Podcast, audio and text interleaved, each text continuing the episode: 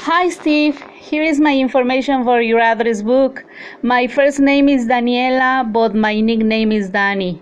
My surname is Peterson. My address is 65 West Avenue, London. My phone number is 763-74421. And my email address is danny682 at gmail.com. See you, Danny.